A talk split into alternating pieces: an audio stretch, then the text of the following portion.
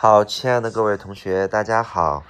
啊，今天是是六月的六月的六号，明天，亲爱的同学们就要上考场了。然后在我的这个频道里边，有很多很多的，应该都是嗯参加过高考，或者说即将要参加高考的学生。然后呢，也听过这个麦考老师、这个李鹏老师的这个讲课的。一些面授的学生，还有网上的一些学生。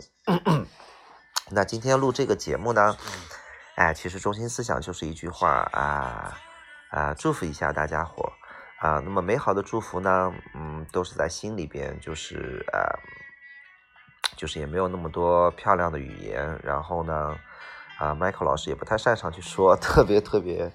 特别特别有墨水的那些语言，就是好好的去祝福大家伙，OK。然后呢，其实高考啊，你说它重要吧，它也确实挺重要的啊，有一种能够决定你后边的人生路到底应该怎么去走。但是你说它不重要吧，它其实也就是一个这个分岔路口。你如果走过去觉着这个风景不是特别好的话，你就再返回来，再走另外一条路呗，对吧？然后呢，如果你觉着走过去，还挺好的，你就继续往下走一下。如果你觉得走过去，呃，也不是特别好，但是你不想往回走了，那你就再找另外一条路，再往其他方向去走。所以说啊，这不是说最后的一次选择的机会，而只是你人生当中的某一次选择的机会。所以对于考试啊，呃，完全没有必要有什么任何的压力啊。如果说是你一次没考好，那就再考一次，再考一次，考个四五次呢。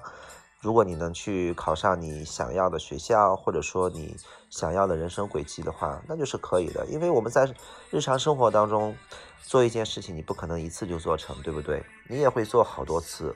我们说，就像这种啊，是丘吉尔说的吧，亲爱的年轻人啊。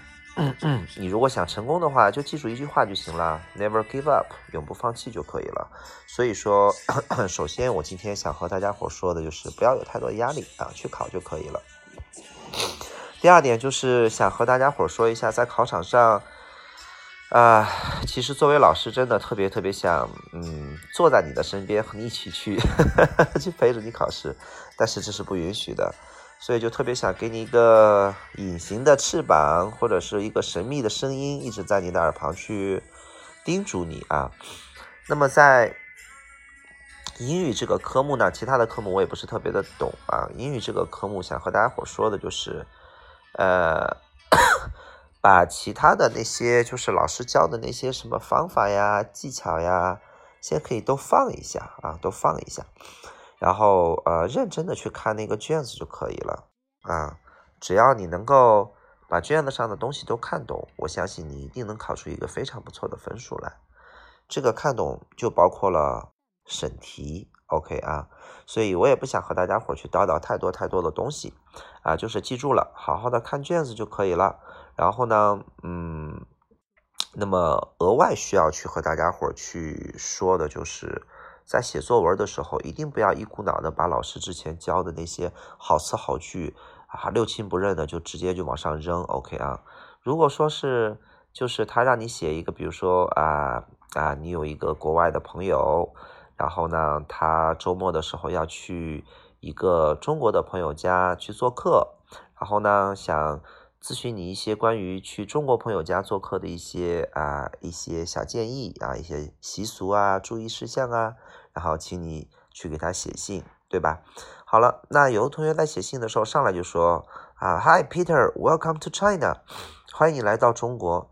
人家根本就没有说他要来中国呀，人家说的是要他要在国外的周末的时候去当地的一个中国人的家里边去做客，对不对？你一上来就 Welcome to China，那你肯定就审题就审错了嘛，对不对？所以在考试的时候一定不要啊去犯这种特别特别呃幼稚低级的错误。那么呢，如果你学的那些好词好句，就是说放的不是地方，它一定会伤害你的啊，所以一定一定要，就是说最基本的把字儿写好，然后把题审对了，把这种内容说的哎像人话一样啊，非常非常的合理，对不对啊？然后就可以了。然后这个。呃，其他的非作文部分就是认真的去读就可以啊，认真的去反复读。如果反复读觉得特别浪费时间的话，那就加快读的速度，但不牺牲读的质量。但是多读了两遍，你的正确率一定就上，然后就上去了啊。做题的时候一定不要特别磨蹭，OK 啊。好，其他的没有什么太多的想要去叮嘱大家伙的，就是要和大家伙说，高考啊就是一个小小的分岔路口，嗯，不要把它看到那么的去呃去紧张啊，去恐慌啊，甚至都都都都都产生了一些其他的一些心理负担，没有必要。好啊，最后呢，预祝大家伙考试都能够正常的发挥啊，或者超常的发挥，然后呢做的全对啊，蒙的也全对吧。然后呢，考完了试之后，希望大家伙能给李鹏老师，能给麦克老师来给留一个言，说一下你们都考的什么呀？然后呢，考的怎么样啊？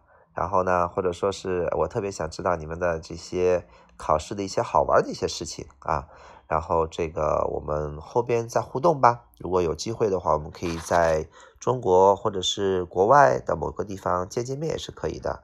我七月份要去美国。啊，如果你七月份去美国的话，我们没准可以来一个偶遇。好了，祝福大家，加油加油，拜拜，爱你们。